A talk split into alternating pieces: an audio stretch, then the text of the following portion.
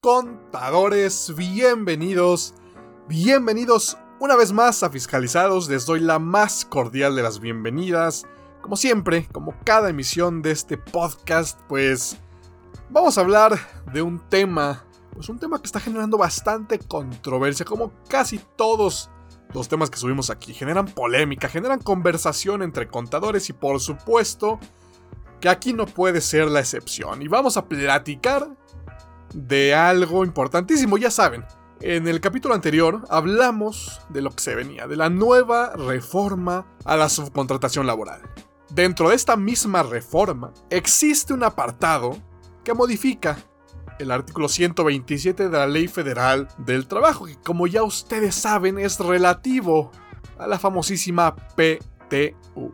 Y este artículo nos dice cuáles son las cualidades que tendrá justamente este derecho, ¿sí? este derecho de los trabajadores, y nos lo divide en siete secciones. Y se añade un octavo. En esta reforma, que bueno, ya como ya les dije, platicamos ya la subcontratación, todavía no entran en vigor muchísimas cosas, pero esto de la PTU ha sido de alguna manera un golpe al derecho laboral. ¿Y por qué? A ver, vámonos al principio. Esta reforma ya tenía tiempo anunciándose, por supuesto. Incluso el presidente de la República había ya hablado de lo que se venía en la reforma en cuanto al outsourcing, hizo énfasis incluso en el reparto de utilidades a los trabajadores.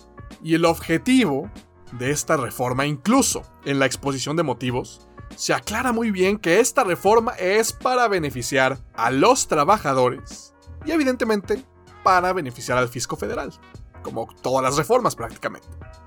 Y aquí es cuando uno se pregunta de dónde sale la famosa reforma a la PTU. ¿De dónde sale esta nueva fracción al 127 de la Ley Federal del Trabajo? Y si no saben de qué estoy hablando, vamos a leerlo vamos a analizarlo porque definitivamente hay mucho que decir al respecto.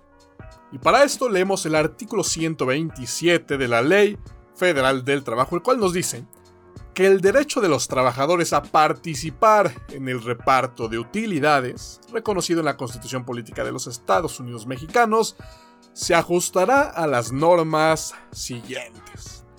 Y si ustedes leen la ley todavía vigente hasta el día de hoy, pues encontraremos las primeras siete fracciones, las cuales seguramente ya conoces, pero el día de hoy no vamos a hablar de ellas, sino que se adiciona en esta reforma, se adicionó ya en esta reforma la octava, la fracción 8, la cual nos dice que el monto de la participación de utilidades tendrá como límite máximo, ojo aquí, tres meses del salario del trabajador o el promedio de la participación recibida en los últimos tres años. Se aplicará el monto que resulte más favorable al trabajador. Híjole. Seguramente, al leer este artículo, al leer esta fracción más bien, ustedes se darán cuenta prácticamente en automático que hay muchísimos errores, o más que errores, incongruencias, con la exposición de motivos, con la razón de esta reforma porque aquí definitivamente no estás beneficiando en lo más mínimo a ningún trabajador. ¿Por qué? Porque le estás limitando. Estás poniendo ya un tope a la PTU, pero en consecuencia caben muchísimas preguntas. Por ejemplo, ¿qué hará la empresa si tiene una PTU mayor determinada? ¿Sí? Una renta grabable conforme a lo establecido en la ley del impuesto sobre la renta y la constitución, tiene ya una PTU a repartir.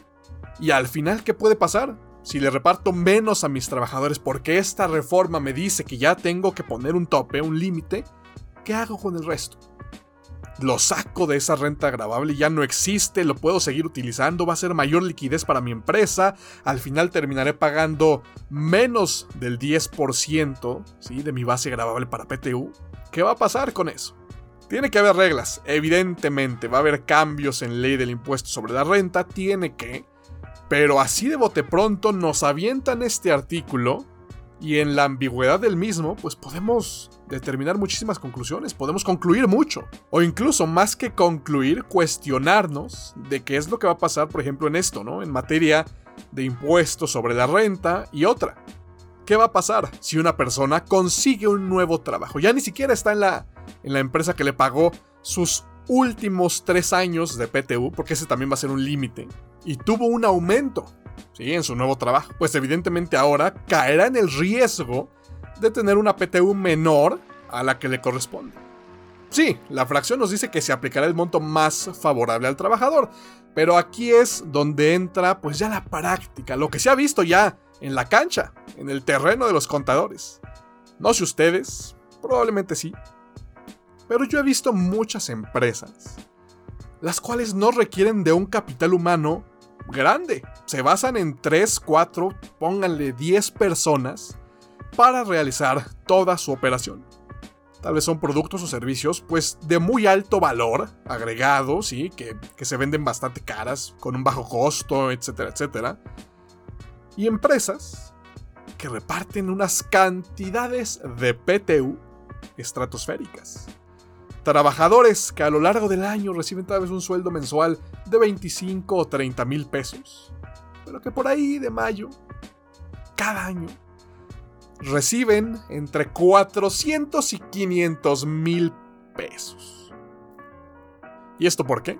Porque la empresa tiene una utilidad fiscal muy muy alta. Evidentemente una utilidad contable también bastante alta. Van a la par en muchos de los escenarios. Pero bueno, ¿qué pasa con estos trabajadores? ¿Qué pasa con estos trabajadores que evidentemente contemplan este tipo de recursos, este tipo de ingresos una vez al año que en muchos de los casos supera incluso la suma de sus ingresos anuales. O sea, estamos hablando de una descapitalización muy, muy, muy agresiva, no a los empresarios, ¿sí? no a las empresas, a los trabajadores. Y los trabajadores que ya recibieron una PTU menor, no les afecta, pero tampoco los beneficia esta reforma. Así que a las palabras del presidente de la República ante esta postura que tuvo previa la reforma, pues no se está cumpliendo. En este caso es evidente que tenemos por ahí un error, algo que salió mal o algo que simplemente se escondió tras bambalinas y puede ser sí que se estén evitando ciertas prácticas gracias a la reforma del outsourcing a la subcontratación, sí. Pero este tipo de reformas, este tipo de cambios en específico, esta fracción octava en este artículo de la Ley Federal del Trabajo, no beneficia a nadie, ni siquiera al mismo patrón. Tal vez en liquidez puede ser, pero seguirán teniendo ese pasivo por pagar porque al día de hoy todavía no tenemos una respuesta qué va a pasar con las cantidades que no se hayan pagado y que probablemente ya no se van a tener que pagar nunca, porque ahora la PTU de mis trabajadores está topada. Ustedes mismos lean, analicen esta fracción, analicen lo que hay dentro de sus empresas, si les va a afectar, si no les va a afectar, cómo les está afectando y cómo se tendrá que resolver. Porque evidentemente el trabajador que recibía estos 400 o 500 mil pesos en el año por PTU, no creo que se vayan a quedar nada más de brazos cruzados y que no vayan a hacer nada por esto. La PTU es un derecho constitucional, es un incentivo a los trabajadores por aportar a la empresa, por ayudar a que las empresas pues tengan más utilidades, que les vaya mejor y por consiguiente a ellos les vaya mejor. Así es esto. Otro ejemplo, este no se da mucho, pero puede ser. Imagínense que hay 10, 20 socios en la empresa. 20 accionistas, los cuales supongamos que hacen todo de manera muy transparente y decretan dividendos. Y supongamos que esta empresa, por X o Y razón, tiene solamente un trabajador. Probablemente estoy exagerando, en la práctica debe haber muy muy muy pocas empresas, pero para poner este tipo de ejemplos y para analizar tenemos que irnos al extremo. Pero bueno, en este ejemplo, si analizan así rapidito, al trabajador le tocan más utilidades que a los accionistas. O eso tendría que ser. Ese era el deber ser. Gracias a esta reforma, puede ser que ya no. Puede ser que ahora se tenga que atener a su sueldo, a los 90 días de sueldo, que probablemente en este escenario su PTU pues, será mucho, mucho mayor. Eh, y sí, sabemos que existe el otro límite del promedio de los tres últimos años. Y lo que va a ocasionar esto pues es que año tras año vaya disminuyendo el derecho de esta PTU. No sé qué opinan ustedes. ¿A quién beneficia esta reforma? ¿Quién va a salir más perjudicado? Yo digo que los trabajadores, evidentemente.